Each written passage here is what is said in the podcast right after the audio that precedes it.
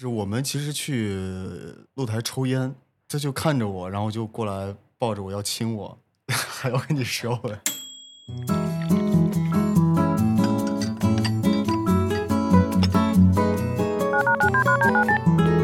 你好，这里是微光斯坦尼。Hello，大家好，欢迎大家来到微光斯坦尼，我是斯坦尼。不知不觉呢，我们今天节目已经来到了第三季的第六期了。然后在过往的这几十期当中呢，其实我们对于一个关注性少数群体的节目来说，LGBT 的人群当中，我们之前像 lesbian 啊、gay 啊，然后包括像 transgender 啊，全部都是有涉猎的。但只有一种是我过往一直都没有踩到的嘉宾，就是 bisexual。那这一期就是满足了我的欲望，就是我可以好好的探究一下 bi 的这个人群。然后，但是我不知道他对自己的定位是什么，一会儿我可能会具体问一下。然后我们这期的嘉宾是我的好朋友，叫做奥特曼。对 你跟大家打个招呼吧。，Hello，大家好，我是奥特曼。So darling, darling, stand. 所以你是你是九七还是九八到底？九七的，九七年，今年二十六岁。二十六岁。嗯，然后你大概是从什么时候发现自己除了喜欢女生，也别的性别也可以？其实我是在学校，也是在上学的时候吧，上高中就是那个时候跟自己的同班玩的比较好的兄弟都会有莫名的一些吸引力，是是你对他们的吸引力，还是他们对你的吸引力？感觉都有一点，但是那个时候不是很明确。嗯最初的时候刚开始，然后到后面，因为我也是退伍嗯退役的，所以在跟男生接触多了之后，我发现，呃，自己对于男性的这一方面的这个情感，嗯，好像也会多多少少会有一些。那你是就是你是去当兵之前就已经感受到自己其实对男生可能也会有别样的感情吗？对你刚才说上学是指上高中，对，然后那你当兵是家里想让你去当兵，还是你自己想？自己自己就是对军人有情节是吗？对，因为家里面没有人去，就是我的长辈或者是我的爷爷奶奶辈都没有。嗯，没。有人去参军过。嗯但是我从小就是父母一直也渴望嗯想让我去当兵，嗯但是我是因为年龄也快到了，呃，二十岁那一年嗯就再不参军没机会了，嗯然后那一年就下定决心去了。嗯，所以你在军营的时候有没有什么 就是跟 战友之间别样的感情？还是以兄弟哥们儿为主吧，嗯，对，，战友为主，就是你自己也没有遇到心动的人，没有。你觉得你你心动的那个点会很高吗？可能我对于男生的标准跟我对于女生也是一样的吧。嗯嗯，对，因为我喜欢女生的类型就是比较偏文艺的、比较可爱的嗯这种类型的。所以男生也是，男生里就是很少能让我遇到 是这种这种类型。文艺又可爱的很多呀，那那我身边很少有这种男生的。我不是吗？是了是了，但是你已经有家室了。那个，所以就是我想知道，那那你正式交往的第一个男朋友是什么时候？就是当兵之前，十八九岁，对对，那很早了。那个时候是，但是那个时候因为初次有有这样的一个经历的时候，其实自己也是懵的，也是懵的，对，嗯，是他追的你是吗？嗯，对，嗯，然后你觉得就还可以，因为没有在一起很长时间，嗯，大概多久？就是几个月，嗯因为在在在他之前我还是有女朋友的，嗯，嗯，你之前的女朋友大概有几段？呃，认真的话是三段，认真是三段，不认真得多少段？你在十八九岁，你真的是人见人爱，认真就比如说学校里面就是可能就非常单纯的那种啊拉拉手啊什么的啊，没有过更 更更越轨的行为。所以就是你第一次跟男生呃发生关系的时候，就是你觉得跟女生相比有什么区别？这个就是你觉得你更享受跟男生还是跟女生，在生理上？我一会儿再问在情感上。这是可以说的吗？可以说，可以说，没关系。啊、其实不一样的，嗯就没有没有更怎么样？我觉得这个人最重要吧。嗯啊，因为爱这个东西，对吧？嗯 做爱，对，就是你一定要有先有爱，你才嗯会，对你你要不一样的感受。所以你觉得性别不重要，那个人是谁才重要，对吧？对，对那你觉得在情感上呢？就是在情感上你，你更享受跟一个男生的一段关系，还是跟一个女生的一段关系？啊、我现在是更享受跟男生的这个关系，为什么？因为我现在有一个很理想的，对，嗯非常理想、非常爱的一个人。嗯，你觉得你是完全那种百分之五十、百分之五十的双吗？我自认为是应该是这样。我之前一直都觉得不太存在这种人，真的，我很我一直都觉得很难有说他真的完全是就是，嗯，性别对他来说完全没有所谓。然后因为我因为我我我确实身边的双比较少，然后呢，我之前在我自己有限的认知里面一直都觉得很多人其实他是可能是。就是能够接受异性，但是可能很难真正爱上异性的同性恋，或者是能够接受同性，但是很难真正爱上同性的异性恋。就是我之前的认知可能是比较狭隘啊，就是因为我身边没有见没有出现过，就是像你说的这种情况，所以说你觉得你是就是完全百分之五十百分之五十，对，是这样，因为我之前也有一些，就是有有也有一段那个不太好的跟男生的感情经历，所以在那个时候我我有想过，因为在没有遇到我现在的这个男朋友之前，我那个时候的时期在想，如果说呃我们分手了也好，或者是感情不好了也好，我可能还是想去再找一个女生吧，嗯因为我可能是因为感情不好，给我造成了一些心理的负担，嗯或者是负面的影响，我会觉得，比如家里面还是要有一个交代，去结婚、嗯生子，组建一个家庭。嗯。那我会这样去做。你刚才提到家里面啊，就是我好像听你男朋友说，就是你跟他在一起之后有跟家里说，对，是什么情境让你做了这个举动？呃，是因为他给了我勇气，嗯就是他是一个付出型的，在我这里是一个付出型的人格嘛，所以他觉得他遇到我之后，他我也能感受到他自己 all in 了很多东西。嗯我觉得对于我，对于我这这种，就是其实我的生活里，我的世界里没有更多能让我觉得价值会大于他的。嗯啊，包括我觉得我的价值最大于他的事情，就是我自己的呃家庭原因、家庭因素。嗯所以这个时候，我觉得我，因为我也不是说那种很很幼稚的小嗯朋友的心理，嗯说我我爱这个人我就恋爱脑。嗯嗯啊，我一定要去 去告诉全世界，我去做一些不太成熟的行为，嗯因为所以你一直在告诫他不要恋爱脑，是吗？那那倒没有，我还挺享受的。嗯 对，但是对于我，我我跟家里人说，就是跟自，因为我是单亲家庭，嗯。我跟我母亲的关系非常的好，嗯。所以他他其实跟我生活里是一个像朋友关系一样，就是所有的事情都会去讲嗯。啊、因为我我的母亲也比较依赖我，嗯。所以在我当兵之前，我都一直在的自己的母亲的这个照顾之下，嗯。我们生活在一起。嗯。然后呢，现在就是我会做出这样的行为，也是因为我对于自己的母亲有一定的了解嗯和把握。我觉得应该不会让她太伤心。还有其次，我是一个，我我还有一个哥哥嗯啊，我的哥哥比我大八岁，啊对他已经生了两个小孩我觉得这个责任在我在我的身上应该不会那么重要。是的是的在自己的父母这一块儿。嗯所以我觉得，那我这个行为，如果说不会伤害到自己的父母，不会让他们在晚年的这个期间过得太难受的话，我还是想在自己最爱的人面前，想做最真实的自己。你当时怎么跟你妈妈妈说的？你还记得吗？其实我是给他发的微信说的，啊我说我说你多了一个儿子，他没有反应过来。啊嗯，然后你是直接你说你多了一个儿子，然后直接发了一张照片吗？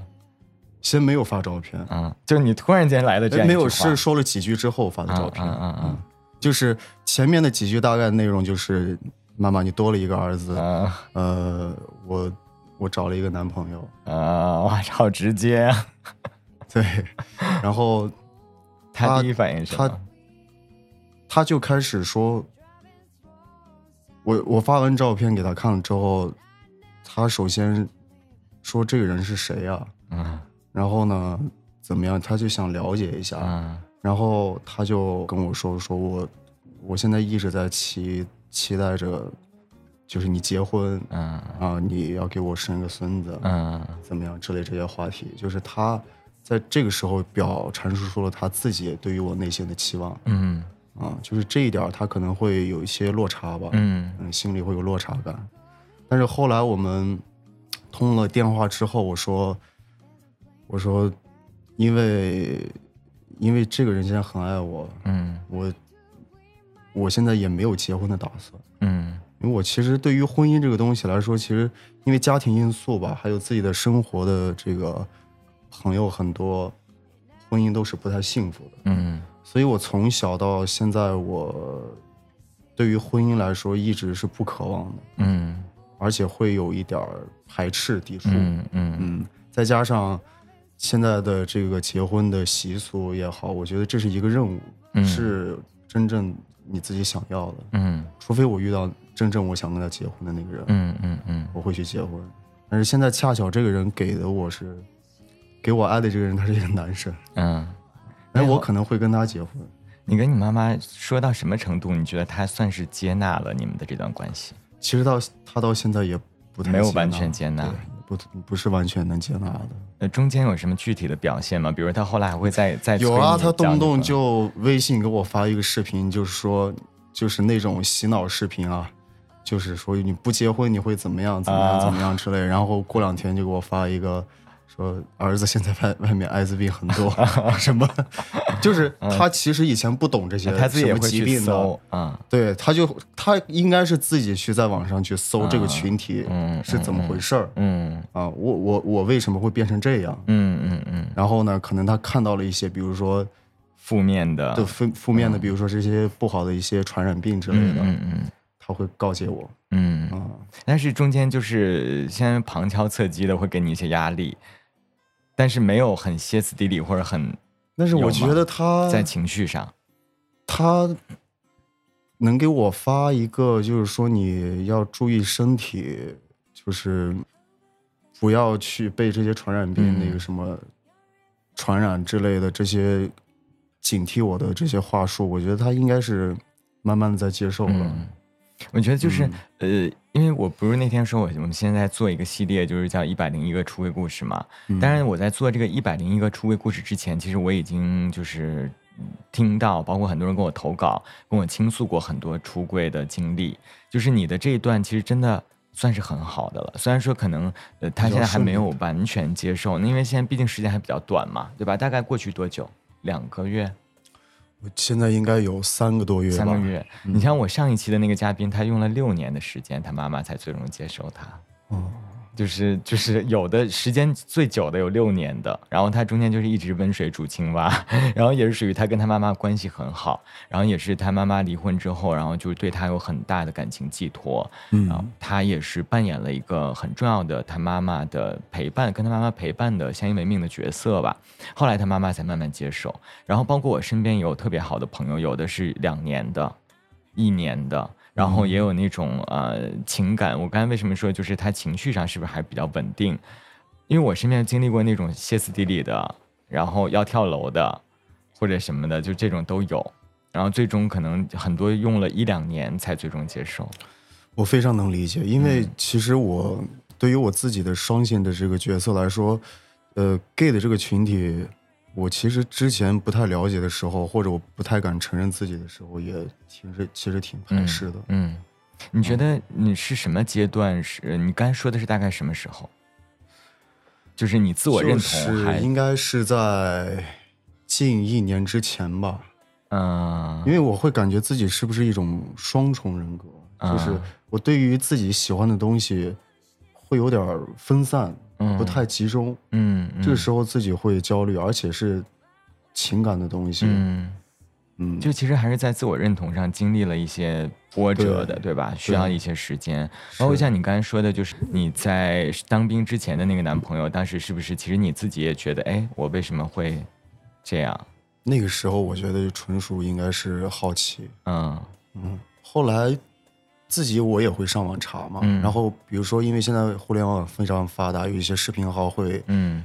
去看到、了解到这、嗯。这一类的群体和这个内容，所以慢慢的自己也在去安慰自己，嗯。给自己就是说，那你你没办法，你现在已经接受了，嗯。而且并且你也试了，嗯。那你要接受你自己。嗯。对，但是现在我以至于我非常认可自己，而且给自己的家人也说，是因为、是因为我这个人，这个人给了我很大的勇气，他让我非常的自信，他让我觉得，哦，那你爱一个人，有一个人爱你，那你、嗯你在这个世界上已经是非常幸福的了。嗯，你过往交往的人里面，男生和女生的比例大概是怎样？女生多一些，大大概占到几成？七成。嗯，我记得我那我我之前问过你一个问题，就是我说你打飞机的时候想的男生还是女生，然后你说女生。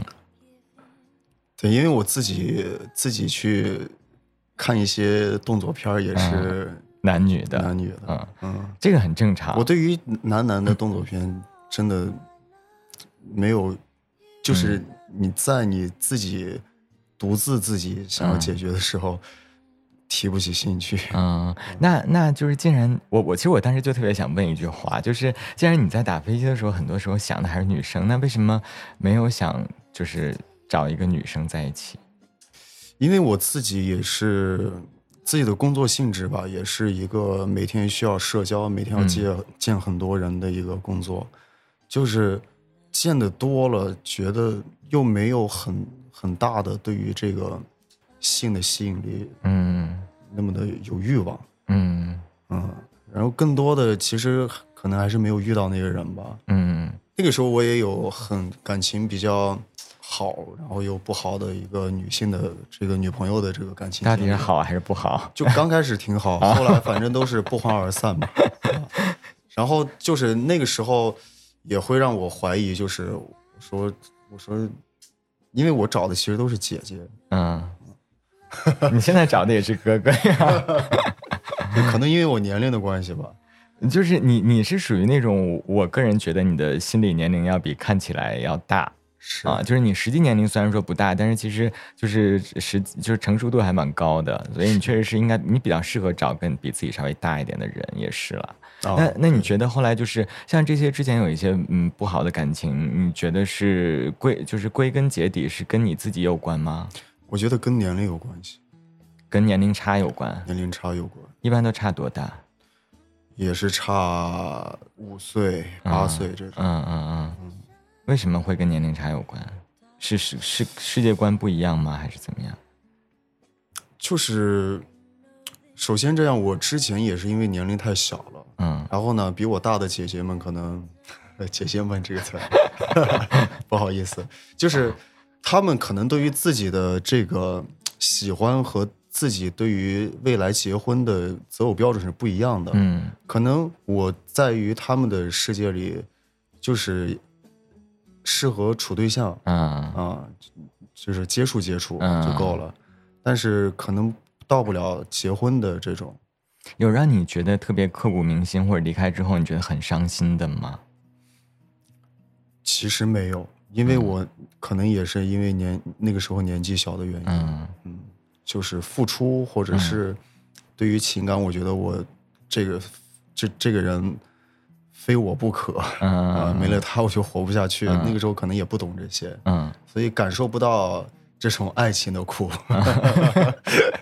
所所以其实分手的时候，比如说我记得有一个印象最深刻的就是，因为我们是那个快过年的时候，呃，大家要互相的回家过年了，就其实我还一直挺期待过完年之后他能继续回来，嗯但是过完年之后就再没有见过，嗯我就也也没有说分手，反正我也感觉到了，可能嗯他不想嗯，就在一起了。缘分尽了。对，嗯就是我们没有互相彼此说去问对方，嗯嗯，就是不回来了，那就 OK 了。嗯那现在我们的微信也也有，嗯他也嗯也已经结婚生孩子，嗯，好快呀、这应该没两年的事情吧？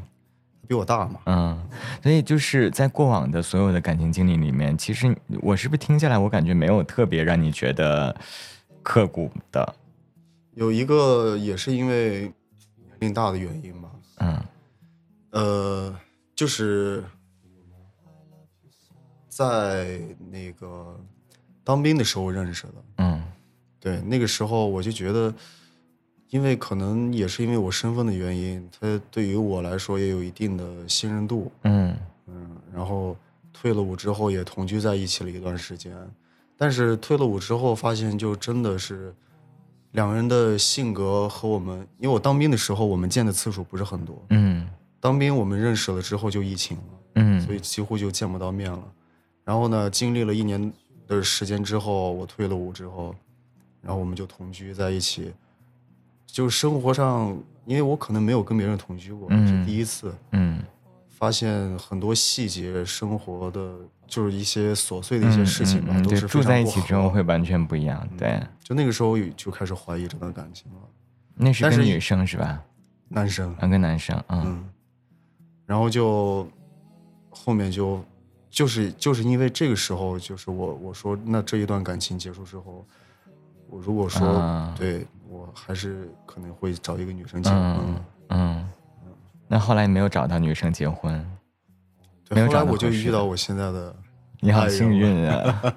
你好幸运啊！在在在在你差点想要就是去走另外一条，可能就是因为我听下来啊，我你觉得在情感上，你是不是还是觉得跟男生在一起的时候，在情感方面会更舒服？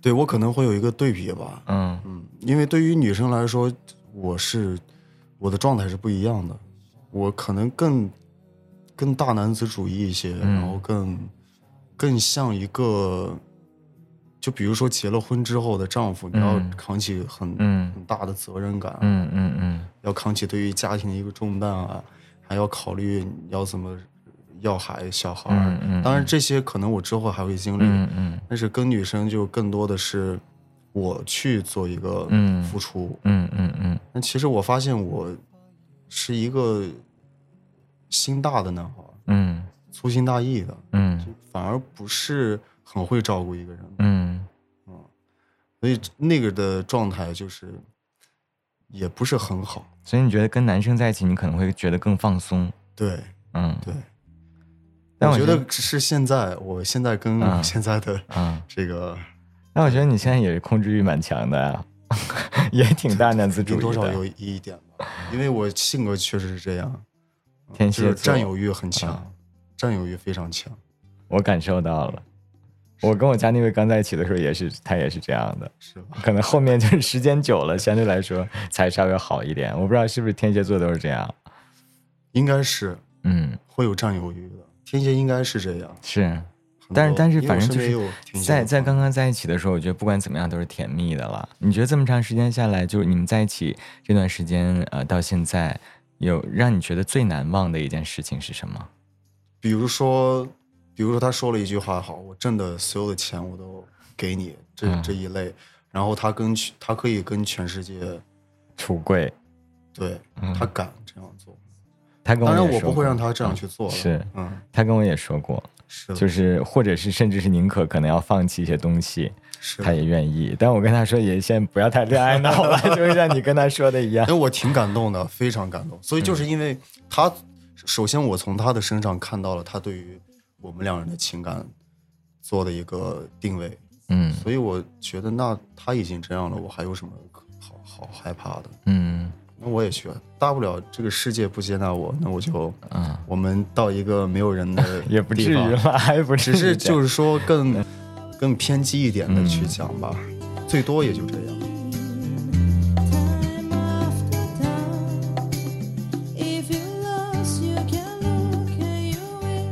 我问一个问题啊，是我一直比较好奇的，就是，呃，因为就像我说，我我之前认识的一些人，他们是能够接受同性的异性恋，然后他们在跟同性发生关系的时候，其实还是会把对方想象成女生。嗯，你会吗？其实我对于他没有，之前会，我我其实也有想过，我为什么会喜欢男生？嗯，因为我喜欢男生，是因为我可能有上学比较好的哥们儿，嗯非常好的帖子那种的，就是我觉得哦，这是两个兄弟在一起的这种嗯情感，慢慢演变成了我对于男生会有一些欲望。嗯所以这个欲望产生之后，我觉得我的择偶标准对于男生来说就是，嗯，他生活中更像我的一个弟弟。对，就是嗯兄弟的嗯这么一个身份。就像你刚才说的，就是呃，高中的时候你会发，哎不是高中，就是入呃入伍之前吧，其实你就已经发现，可能跟一些同学，就是会有一些超出超出这个正常的兄弟情的这种感情。你有有具体某一个时刻，你现在还能想得出来，能能想得到吗？记得起来吗？就比如说那个时刻，你突然觉得，哎，怎么我对他感情好像不仅仅是这个兄弟？有，因为我的同桌，其实我一直在讲的就是，就是有一段时期，是我的同桌，就是很奇怪，她现在 也找了一个男朋友，嗯 但是我们俩那个时候上学的时候都不知道，就是我们到底应该需要找什么。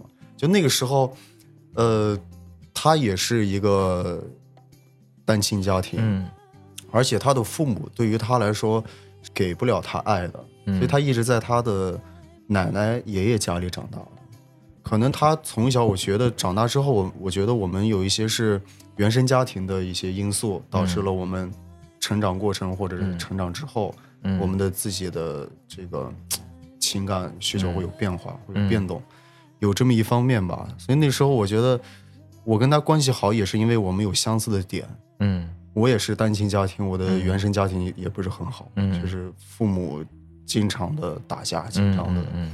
呃对，然后又离婚。嗯 就那个时候，我们俩几乎每天上学放学就是我们两个人，就没有更多的朋友在学校里。嗯嗯，就那个时候更多的，而且有有，我记得有一丝冲动，比如说想跟他有一些比较，比如说亲一下，嗯比如说这种肢体的动作的时候，我觉得又不对。嗯，就有过会觉得，有哎，怎么会这样？对，是就有过那么一瞬间，我说，哎，我为什么会这样想？嗯，他他有什么主动的表现吗？没有，没有。他那个时候也不知道自己的去向。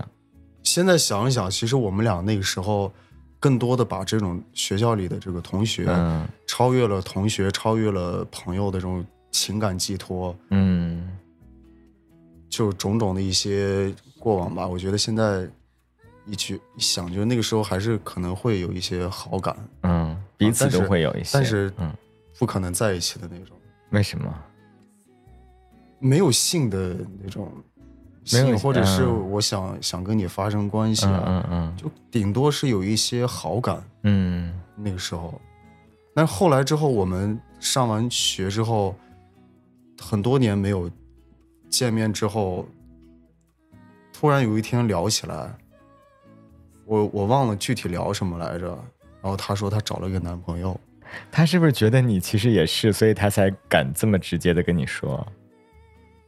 我觉得她一方面是因为我跟她关系太好了吧，嗯然后还有一方面是可能她觉得我应该会是有这个方向的这种，所以她是她跟我说了。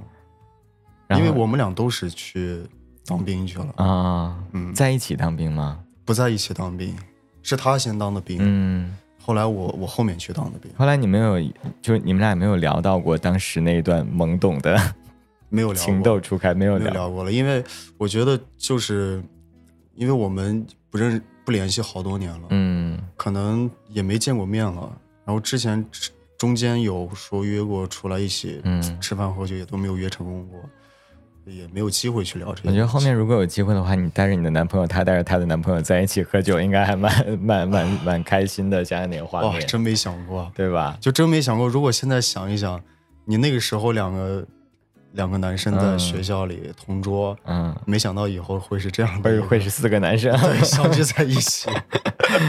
刚才提到就是你跟你家里人出柜的这个最最近的这些呃经历啊，嗯，除了跟家里人出柜，比如说你在之前跟身边的朋友有大大概是，比如说你还记得第一次你跟别人有透露你的这个算是性少数吧，就是可能嗯，就是你你在这个情感上可能跟一般人不太一样，你你还有印象大概是什么时候吗？今年应该是过完年不就已经遇到你现在朋友了吗？没有，我是是跟他呃五月认识的，但是我们是啊四月是有一次我跟我身边的最好的几个朋友嗯在一起喝酒，我是就是对被上一段感情可能不太好吧，嗯。不能说被折磨吧，就是就是反正就是不太好，我心里一直也是没有这个输出的出口。嗯。就有一次借酒消愁了，嗯。说出来，我说其实大家都认识的，嗯。其实我说我跟他其实是什么什么什么关系、嗯。啊，然后但是但那个时候我们已经没有在一起，嗯嗯嗯。嗯。大家突然就理解了，那让我让我感动的就是我身边的人依旧还很爱我，感觉接受度都很高。对，你过往二十多年从来没有跟任何人说过，真没有，因为我哇！你对于自己我都不太能接纳，其实之前我我我我大概能感觉到，嗯其实你到现在在某些时刻，我我能感觉到，就是呃，你你在自我接纳上还不是完全，就是对，其实我会挺避讳 gay 这个话题的，嗯嗯嗯嗯，对我能感觉得到，也也也也很避讳，就是跟 gay 的群体嗯处成好朋友去玩儿。其实以前我真有点儿抵触，所以嗯不主动去接触这一类嗯群体，也没有 gay 的朋友什么的。嗯，呃，所以现在慢慢的，我觉得，那你打开了自己的社交圈。就是倒是也没有打开社交圈吧，就是不抵触了，不排斥了。啊，那那你比如我们认嗯识对 对，成为这么好的朋友，那你之前那个当兵的时候认识的那个男朋友是怎么认识的呢？是网上面软件对啊、就是你可以接受在网在软件上聊天，但是在现实生活里你可能还是会有一些抵触，可以这样理解吗？之前如果说没有他，其实我现在挺，我觉得人的这个经历是挺挺奇怪的，挺奇妙的哈，就是我跟他的一个经历，造就了我现在感情的基础。嗯嗯，如果没有他的话，可能我现在生活中的种种，我要爱这个人，我可能自己无能为力的。嗯，嗯，我可能会让他失望。明白，但是因为有了上一段感情的一些经验，就是需要你注意的，需要你嗯去，或者是在什么点你需要去，呃，去负责任的，嗯嗯嗯，这些我自己心里都非常清楚了。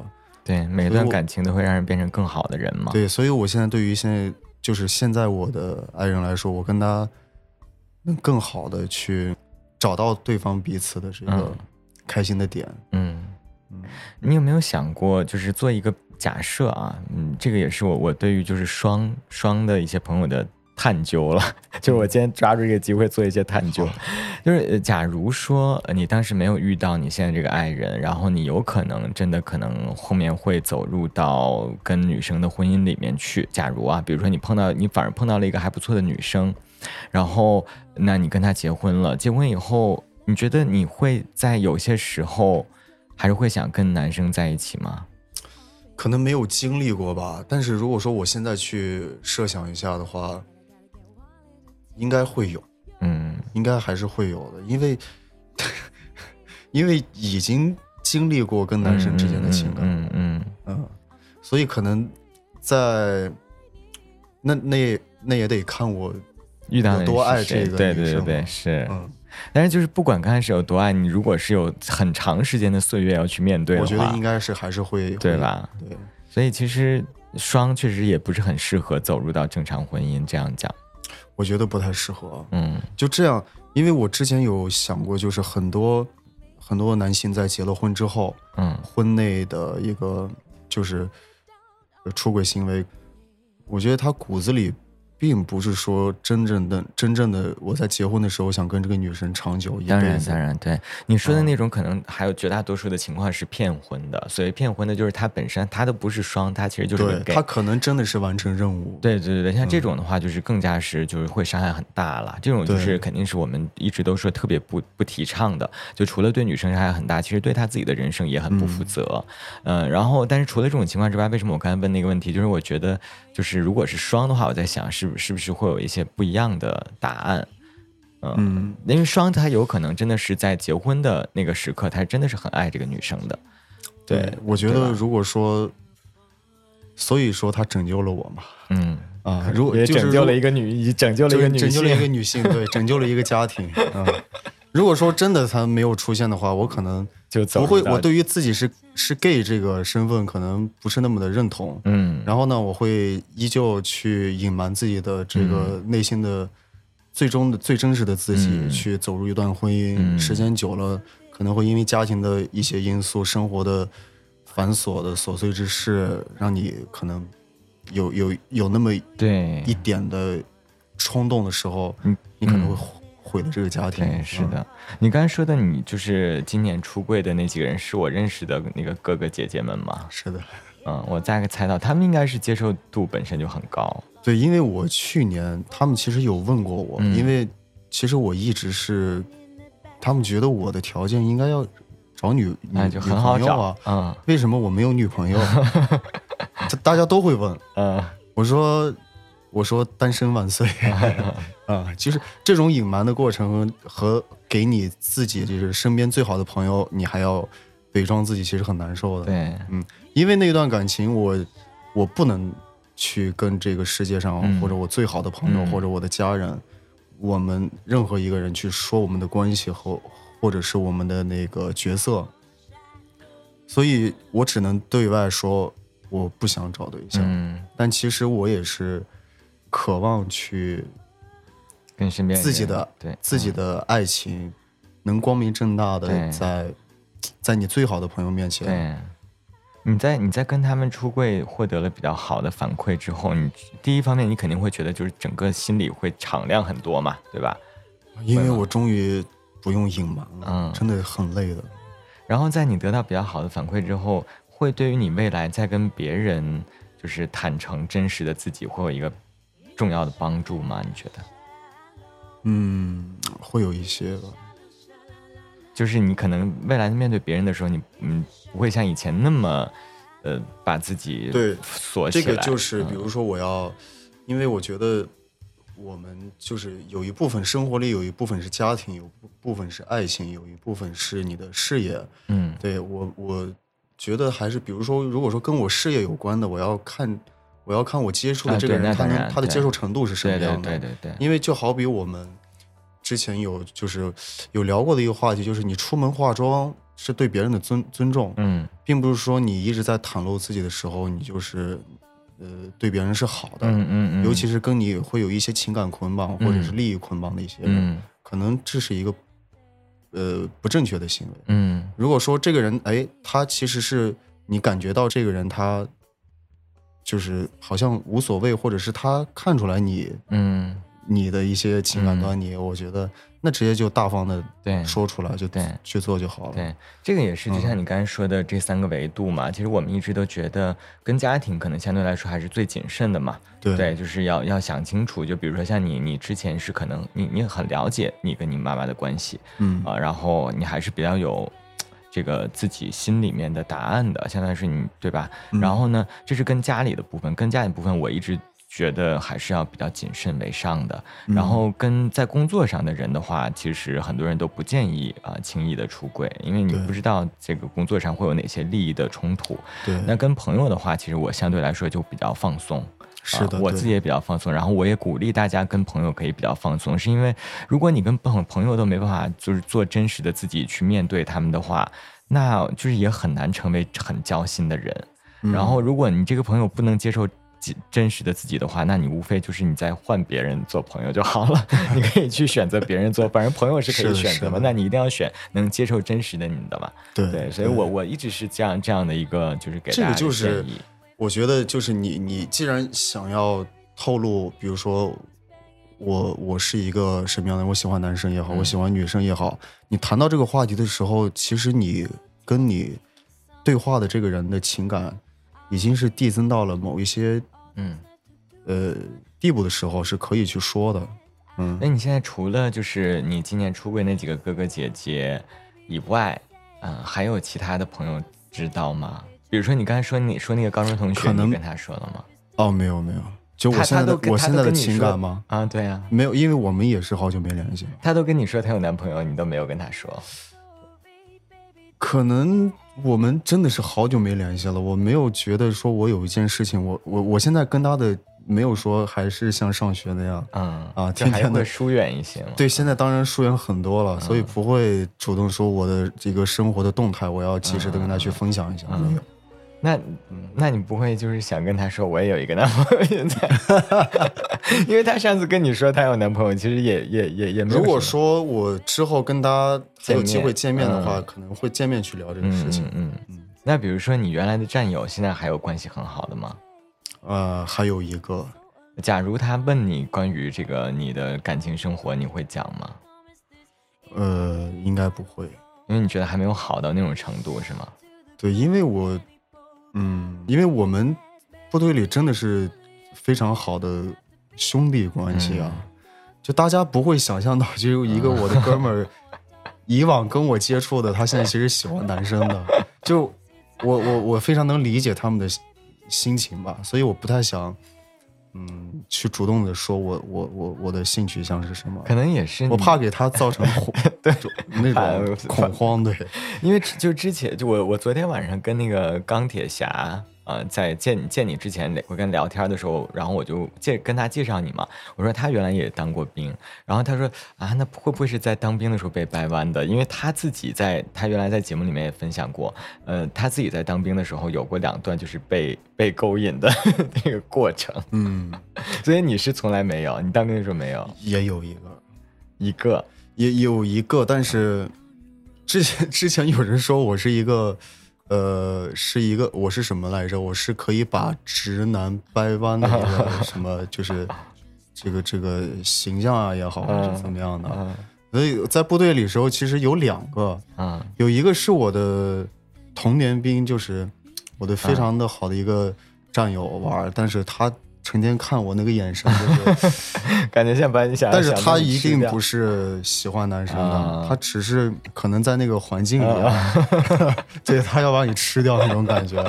然后还有一个就是我们每天健身一起啊、嗯是在部队我们也有健身的一个小群体，啊。就是跟他是每天健身，但可能那个就是真的是因为是每天我们接触的只有身边这几嗯这些人，就是就会可能有肢体接触吗？有一次在阳台上面，就晾衣房上面，嗯他要亲我！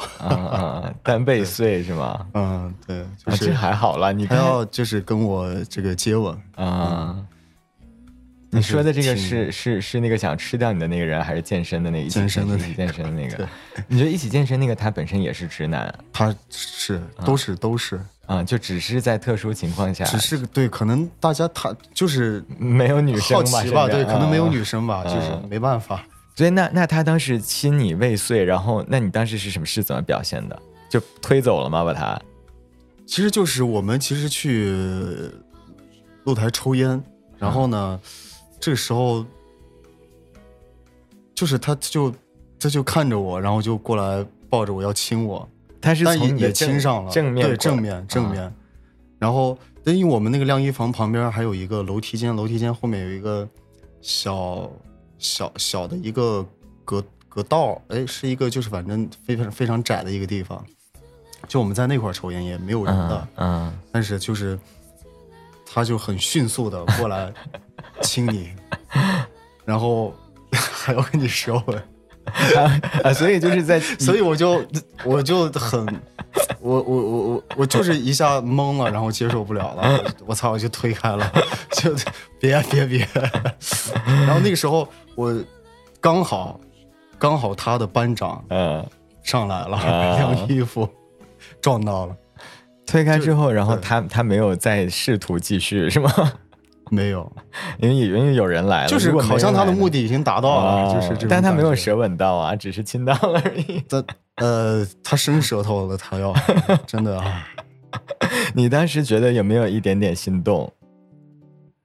因为那个时候，其实我之前也有已经就是在当兵之前已经找过男朋友，嗯，所以接受度还是比较，只是我接受不了的是我我们俩这个人真的是，嗯，是非常好的兄弟兄弟嗯这一点儿我是有点儿就是下不去嘴 OK，下不去手了。，对，有有影响后来的关系吗？没有没有就再见面没有任何尴尬。没有，一就是我们经常的有时候发微信骂对方，啊，就是那，种还是哥们儿，所以就当做那件事情没。有发生一样。对，其实对，因为那个事情之后，第二天他就觉得也挺不好意思。嗯，可能他是也是因为这个人憋得太久了，就是看我又长得比较秀气，可能假想我是一个女生嘛。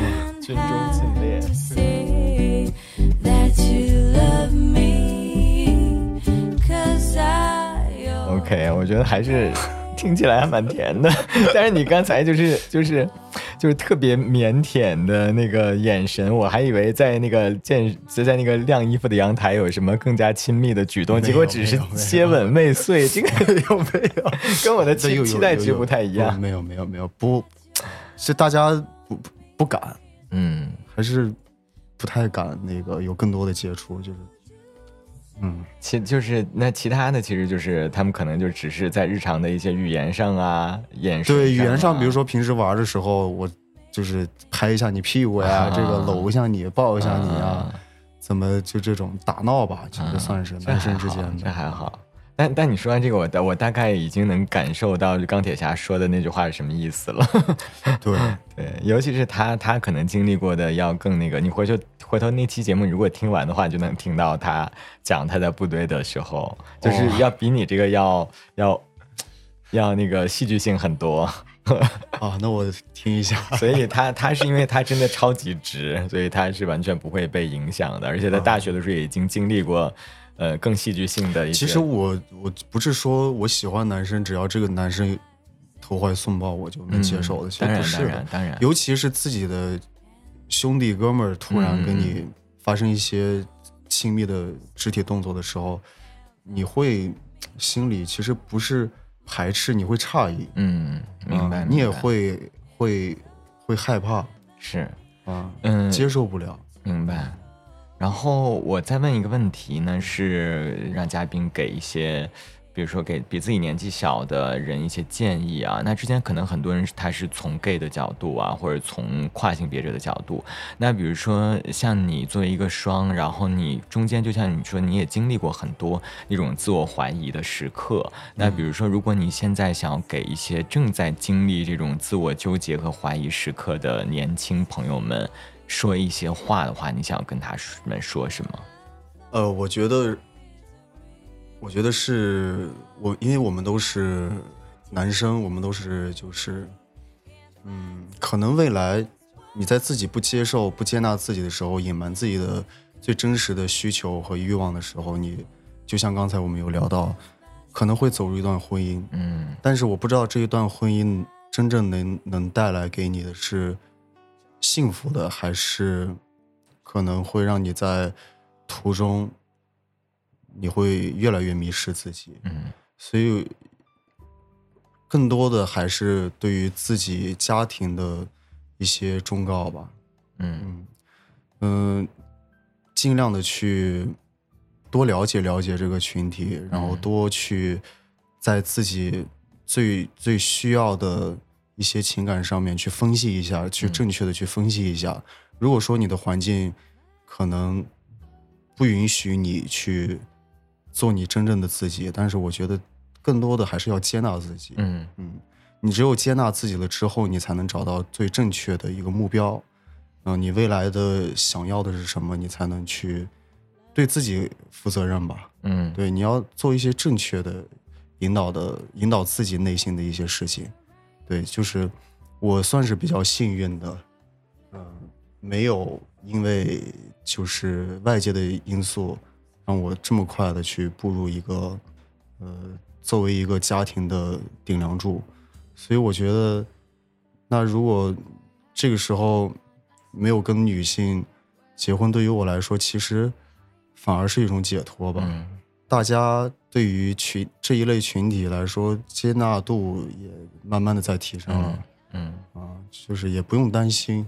所以其实就是可以让自己更多的去探索，呃更多的去了解，对然后自我接纳，真的我觉得对于每个人都是非常重要的，不管任何群体，其实都是一样的。对，要一定要接纳自己。对，嗯，然后非常感谢钢，那我差点说钢铁侠，非常感谢 奥特曼同学今天成为我们节目里面特别难得的这个 bisexual 的嘉宾，然后跟我们分享了很多心路历程，让我也对这个群体更加了解了很多。然后，那我们今天节目就差不多到这儿，要跟大家说再见了。嗯再见。然后，如果有你的，然后如果你有故事想要愿意跟大家分享的话，欢迎投稿到彩虹微光的全拼 at 幺六三 com。好，我们下期再见。感谢收听本期节目。你可以在网易云音乐、小宇宙、猫耳 FM、荔枝播客和苹果播客上找到我们。